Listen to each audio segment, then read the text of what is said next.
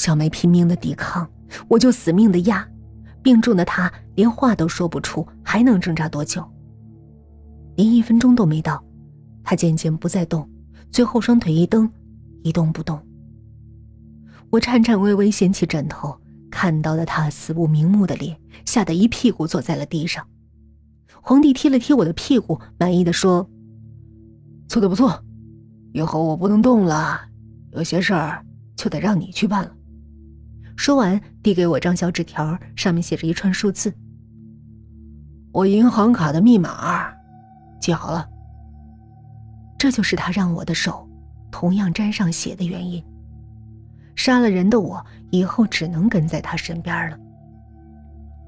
这事儿，我会和这里的女人说，这样他们以后也会更听你的话。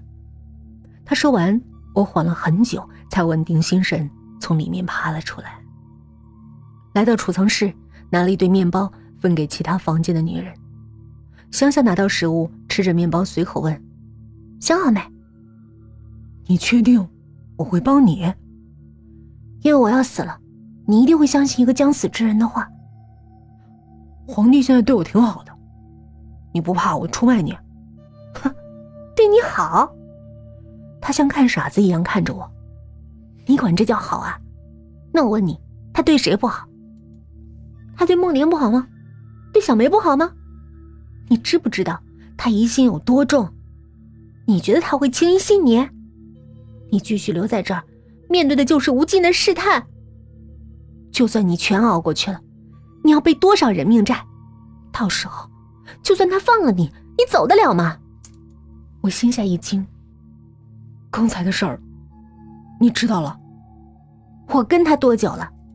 他干什么能瞒住我？四九，你已经踩进泥潭了，你还没成年，又是被强迫的，警察能理解你。现在回头还来得及。我犹豫片刻，问他：“你有什么打算？”就和上次试探你的方法一样，但是参与者不是我，而是你和一起被抓来的丹姐。现在这里最受宠的人就是丹姐，而且还人老实，皇帝不会防着她。我还是有点担心。你和丹姐商量过吗？他会帮忙吗？万一他像如如一样怎么办？香香凑到我耳边，所以你不能如实和他说。离开香香的房间后，我找到一块锋利的石头，折回小梅的房间。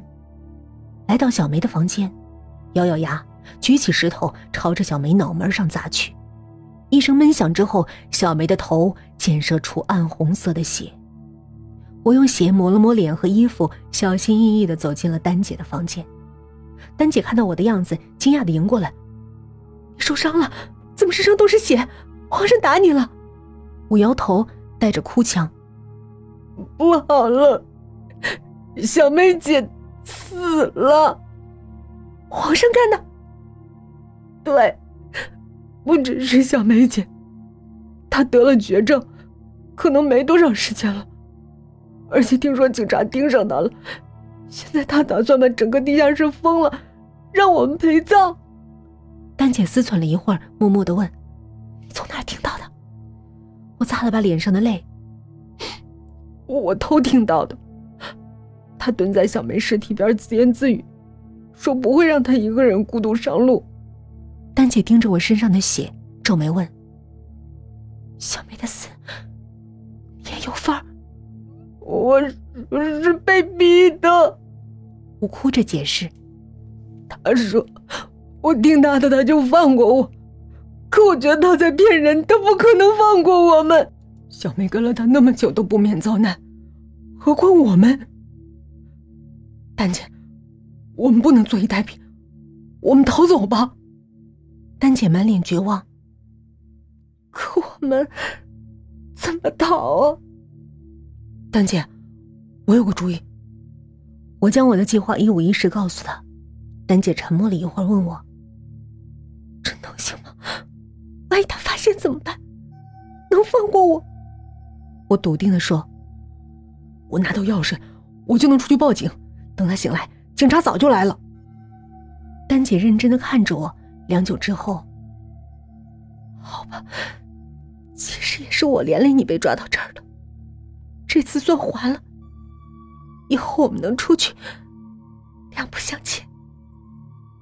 我不敢直视他的眼睛，畏畏缩缩的点头，生怕他突然变卦。隔天皇帝再次过来，我就朝他使了个眼色。皇帝丝毫没有注意到我们两个的变化，一如之前邯郸姐侍寝。我在外面，再一次惴惴不安，盯着铁门的通风口。时间一分一秒过去，我心里的疑虑逐渐加重。在此之前，香香叮嘱我，万一事情败露，一定要死死咬住丹姐，才能保住性命。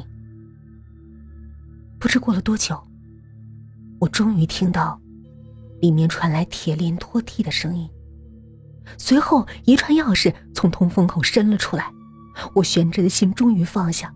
我走过去接钥匙。丹姐压低声音说：“快去报警，救我！”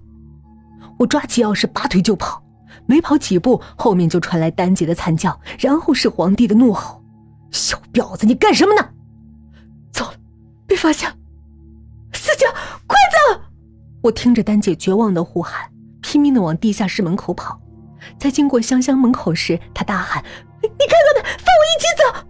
可是皇帝已经醒了。我没时间去管他，我疾步跑到大门前，靠着昏黄的烛光，颤抖着将钥匙插进锁孔，可连试好几把，门锁都没动。而走廊里已经传来急促的脚步声，怎么办？怎么办？我双手不停颤抖，再次把钥匙插进锁孔，闭上眼，不停祈祷。如果不是这把，那就完了。咔的一声，锁开了。我狂喜的推开大门，出来之后反手落锁。确保皇帝不会出来追上我，我玩命往外跑。久违的新鲜空气涌进肺里，感动的我想哭。